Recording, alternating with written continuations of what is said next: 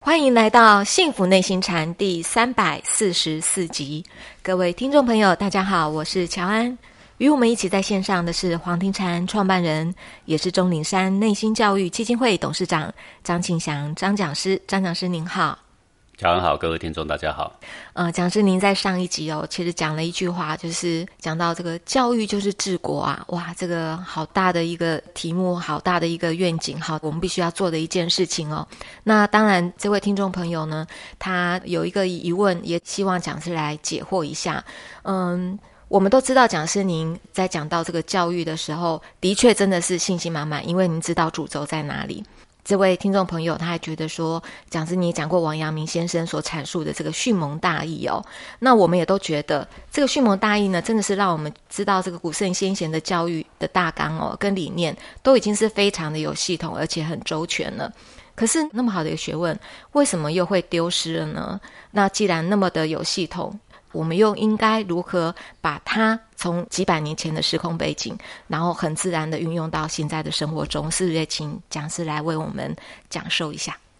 呃，好的，这个我们谈到教育啊，我们就要讲说教育的目的是什么啦？哦，嗯，呃，提升人的生活素养啊，让我们的生活更幸福，让大家更明理，对不对？对，更增进人与人之间的互相的体谅、善意、关爱。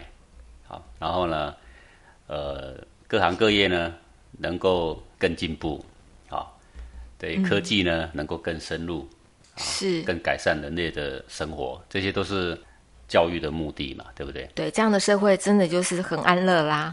对， 嗯，我们常常说啊，现在的文明社会，我们讲文明，文明各位是什么意思啊？哎，文明本来是应该明理文雅啊，啊，不然怎么叫文雅文明啊？不然怎么叫文明啊？文文雅明明理嘛，明理，嗯，对不对？对这是最基本的嘛。对，好、啊，明理不是只有明物理化学呢，不是只有懂这个数学呀、不是只有这个呢。明什么就是理？大是大非、待人处事要明理呀、对不对？ 是，好，然后呢，我们的生活举止要文雅，好，这个凡事呢啊都能够看得更深远，而不是很肤浅，对不对？是它叫文明社会啊，人跟人之间彬彬有礼啊，啊，连上个公车都争先恐后，哦，抢位置啊，然后自己爬上去把别人踢下来，垃圾乱丢，我问你哪来的文明啊？就知道这不文明啊。哎，就是自自欺欺人，对不对？我前几年去内地，常常就看到好大的看板啊、写这个“文明”两个字，文明社会。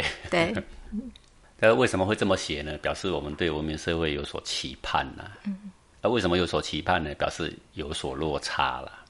是你看到这个看板越多，就表示怎么样？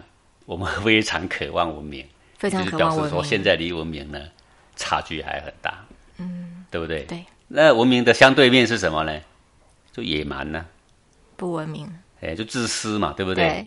好、就是人与人之间只论功利啊。嗯，好，所以这个教育啊，如果说我们只是把科技给提升了，然后人跟人之间的善意却没有提升的话，那纵使你用这些科技，你享受更多的科技的便利，但是问题是你没有一天的安宁啊，你人跟人之间没有一天的和谐呀、只是把这个生活有冰箱、有洗衣机、有电视机、有手机，那又怎么样？这是不文明的哦。嗯很很便利啊，都很便利啊，对，对不对？也有汽车啊，有飞机了，不是都很便利吗？哎人跟人的之间和谐没有，夫妻间的和谐没有，父子之间的和谐没有，朋友之间的和谐没有，尔虞我诈，我们还是说野蛮的社会啊，哪是来的文明嘛？是的，好，所以这个教育的整个根本呢，要把这个文明社会里面的那种社会犯罪呀、社会的冲突把它降低呀、你说是什么办法？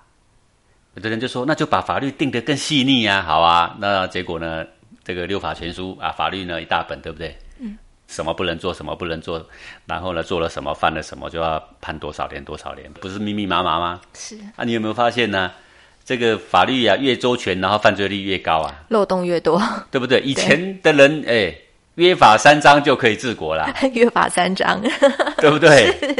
这三章而已，哎，哎说杀人者死第一章，好，所以大家说对，不能杀人啊、现在的人约法，你三千章都没有用啊，嗯，是不得根本。如果你是只认为说法律当然很重要了哈、哦，那是道德的最底线哈、哦，各位要记得哈，这、是最低最低的容许范围，啊是道德的最低门槛是就是法律。法律，对啊，最高呢？哎，最高是无限的哦。那我们讲说啊，起码文明的高度就好了嘛，不要说最高， 哎、佛的高度怎么比嘛？哈、我们就有一个文明的高度，是不是要有一个高尚的品格？是高尚的品格浓缩成一个字来说，其实就是善。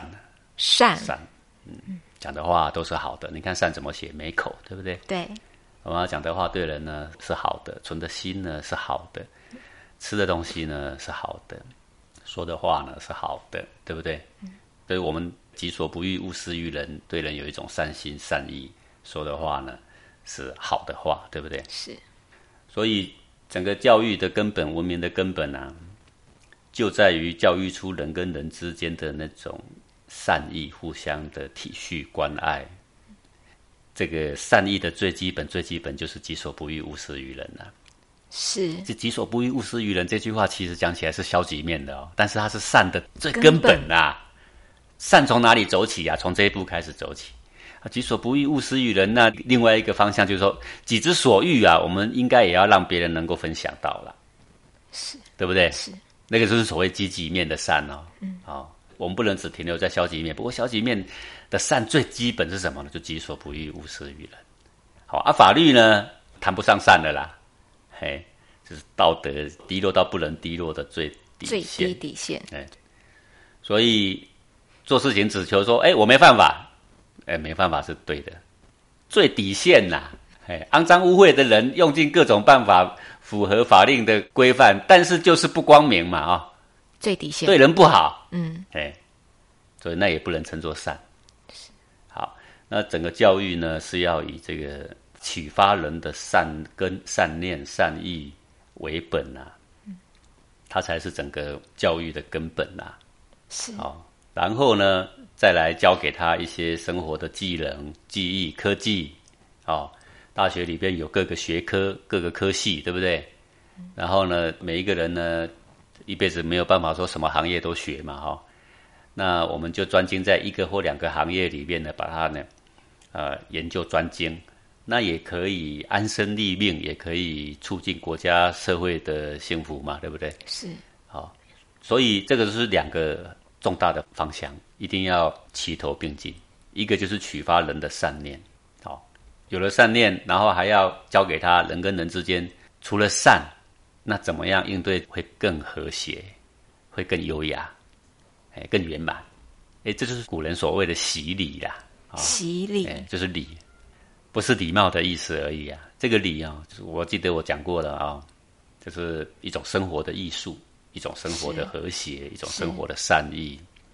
是要练习就的，你不能够只是说我有善意，但你要怎么表现出来更和谐、更优雅、更美好，对不对？嗯哎、各位，就像我们会画图，每个人都会画、啊，但是你怎么样画出来漂亮？每个人也都会唱歌、会弹琴啊，怎么样出来很优雅？这就是说我们要进步啊，我们不能只是说哦，每个人拿起一把箫都会吹嘛，每 个人坐上那个钢琴台都会弹嘛，我又不能听啊，听起来不舒服啊。你怎么样优雅？哎，你今天你要到西餐厅里面，你能能够去弹奏钢琴，哎，要不要优雅？嗯，没有优雅，人家就请你走路了，是对不对？好，那说起来，那人跟人之间的相处要不要优雅？要要不有要让人家觉得舒服？嗯要 对不对？让人家起码觉得心性光明。哎，跟这个人在一起，莫名其妙的心性就光明；跟这个人在一起呢，哎，那个烦恼呢，哎，不知道如何就抛到九霄云外哈、对不对？我知道君子坦荡荡，小人长戚戚呀、你有没有发现有一种人，你跟他在一起，你莫名其妙就要跟着哀伤啊，哎呀对不对？是啊还有些人，你跟他在一起，为什么喜欢跟他在一起？哎，你跟他在一起就爱开朗，呃，你有感觉有很多烦恼，跟他在一起，莫名其妙两句话也就不见了。嗯，好，好，这个就是所谓的理啦。是就是我们启发人的善意，在教他生活之中怎么样能够更优雅。所以我有时候会听人家讲说，哎，这奇怪哈、为什么我们这个中国的人，这个总是呢谈起话来呢扭扭捏捏，有的在小孩子很多都这样哈、哎，怎么西洋的小孩怎么都比较大方大方一点？哎，这个大方为什么你喜欢大方？就是要优雅嘛，是对不对？扭扭捏捏不优雅嘛，是不和谐嘛。是不轻松。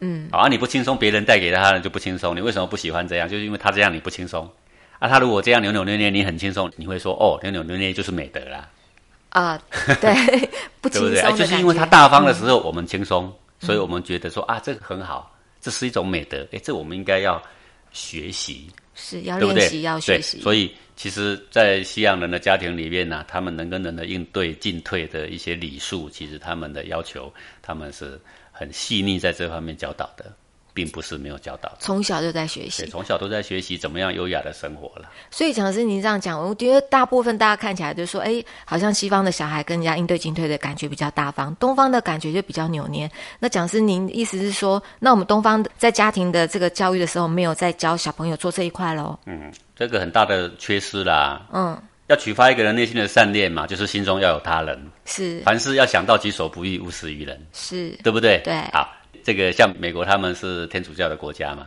或基他们督就一教切交给主嘛，嗯对不对？哦是好，主对嗯是这么博爱嘛，对不对？主主 主是这么慈悲嘛， 是佛教徒佛陀是这么慈悲嘛，对不对？对对对起码大家也会说神爱世人嘛，哈。是好，所以就是日常生活中他们的题材碰到困难就主啊 主啊，我们中国人就天哪天哪，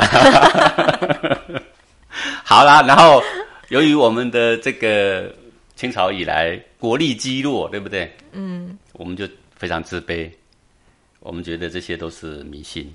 是你没有想过科技最昌盛的美国，他们什么事情都要交给主啊主啊，是这是为什么？哎，这个无形之中就把人的心中的善念启发出来，然后做任何事情。他礼拜天去告解的时候，他说我错了，那天我对我的同学呀、实在是太没有礼貌了。他没有讲给别人听的，可是他默默在那边告解的时候，已经对自己坦白了。所以都启发他们心中的善。对，那个善会启发出来。嗯，对，然后这个一般家庭里面呢，要哎西餐应该怎么吃，对不对？刀叉应该怎么拿啊、他们教他们啊，我们中国人我们就要教他说筷子应该怎么拿，筷子怎么放，对不对？喝汤不能发出声音，对不对？是这个我们要不要教？要这教个，也要教啊。吃饭我们要用公筷母匙，跟人谈话的时候呢，音量要怎样？哎，这个就是古代所谓的洗礼呀、是然后他们会真正编定了这个课程，然后再一进到小学就是洗礼课程，就是重头戏了嘛，每天都有洗礼的啦。然后每天上课，老师还要问昨天你跟你的家人相处呢，有没有什么重要的事情？呃，礼数上不合宜的，还是有礼数上觉得表现不错的来说给大家听听。哎，像这个王阳明的《训蒙大义》，他教小学，因为很多很多分部嘛，哈、好、每一个省啊都有很崇拜王阳明的人，然后依照他的教法，然后就开了很多训蒙班。这训蒙班每天早上的第一堂课，就是让小孩子自己来分享，说他昨天在家里跟叔叔伯伯应对有没有应对的机会，因为以前都大家庭嘛，肯定是有的嘛，跟父母什么应对的机会，那你的礼做得好不好？啊，你觉得不好在哪里？你觉得好在哪？然后分享过后，然后就换下一位。哎，每天早上都第一堂课，这二十个孩童，二十个都要分享过，哎。讲师，你现在讲的，就我们现在的教育都看不到的，对你看不到这个，他只管你说你的分数，数学分数多少，你的这个自然分数多少，你的化学分数多少，嗯，对不对是？有没有启发人的善意？没有哦，没有先启发人的恶意。我们的小学现在启发人的恶意啊、为什么呢？小学搞了很多很多涨，什么涨什么涨什么涨，对不对？嗯，为了要什么涨什么涨，还要竞选，还要买票，哎，怎么买票？哎，那请贿同学赂吃麦当劳啊，不然你怎么选得上？对不对？然后对这个跟你竞争的同学还要造谣生事哦，还要把他比下去哦。哎，小时候就会会选，所以启发的不是善是对，结果恶我。们搞了很多说是欣赏的教育啊，鼓励的教育啊，搞了很多长，结果搞到他们呢彼此的竞争， 好在小学里面就成为一个杀戮战场，有没有？是呃，就无形中的那种不能输在起跑线上，好、的这种概念，这种概念真的是扼杀了一代又一代的人呐、啊！什么叫做不能输在起跑线上？如果我们把那个起跑线定为你自己的人格、你的品格、你的内心干不干净，你对人有没有善意，这是可以的。是我们现在的起跑线很显然不是这一条，它是把它界定在你会不会讲英文。嗯，哎，哥讲英文有了不起吗？英国人都会讲英文，美国人都会讲英语啊，有什么了不起嘛？我们台湾人会讲台语嘛？你是广州人就会广东话嘛？这有什么了不起嘛？很自然的。啊，为什么你很崇尚美语？就是因为他们国家很强嘛。有一天，如果我们中国很强的时候，我跟你讲，现在其实这个趋势，已经有法国了人、英国人都在学中文。是的，好，然后你还在活在过去，你还在学英语，英语当然我们学两种语言当然是可以的啦。我不是说这个不好，我说你把这个小孩的教育完全寄望在他的一些技术、技艺，对不对？嗯。你不把它寄望在他的品格、他的心中的善念。一个人心中没有善念，只有充满恶念的时候，你给他的武器越多啊，能力越多，就是武器越多嘛，他的杀伤力是就越大，是对不对？是一个小孩如果有善念，他就会积极向上。你即使没有什么才能，他只要积极向上，他诚实可靠，自自然然他就会去学一个可以养家活口、的可记以自忆，立的技能啊。你有什么好担心的，是的，对不对？是好，所以呃，我们现在的这个教育的方式啊，实在是偏差很多很多了。当然，我也不是说你什么都不要学，然后你就来学德性，诶，这个也有很多的虚伪狡诈在里面的哈、呃，现在很多小孩知道说，诶，我怎么样做，师长会说我乖，他就偏偏那么做。他其实这么做只是为了让师长说他一句乖，吸引这他也的是一注个意。哎虚对伪对，这也是一个对嗯虚伪已经产生了嘛，而不是一个教导他怎么样真真实实落在生活里面，怎么样让别人的误会呢也不要太介意，怎么样有更大的包容力，好、去包容一些不明理的人，一些弱小的人，去提携一些弱小的人等等。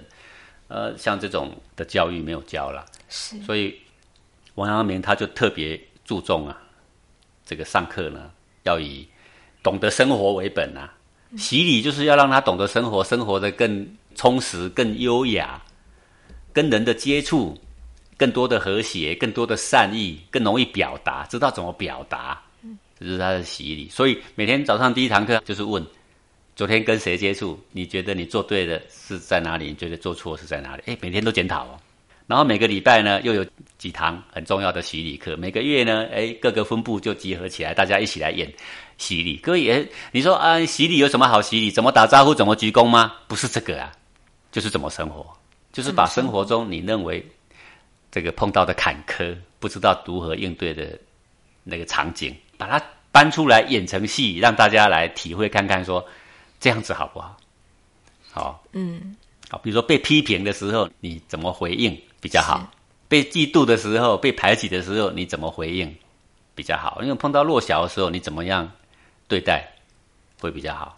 好，那这个有练习了，真正遇到挫折的时候呢，嗯就已经是他的很熟练的范 围啊，他就不会扭扭捏捏。为什么嗯今天扭扭捏捏？我们现在的小孩连打个招呼都扭扭捏捏，因为没有学过啊。是因为父母觉得说啊，这样卑躬屈膝是不好的，没有叫你卑躬屈膝啊。但是人跟人之间表达善意，连点个头、鞠个躬不行吗？嗯，对不对？对这理所当然的事情啊！你看看那个外交场合，那些外交官在每一个国家，不是见面不要先握握手吗？是你觉得握手是这个叫做什么形式主义吗？对，所以这个都是要靠练习，嗯，要去练习它，呃以首后的先要先嗯会生活，要会现在好多生活的博士都不会生活，读是到了博士，结果呢找不到工作，读到博士，结果呢闹自杀，有没有？搞自闭，不嗯是很多吗？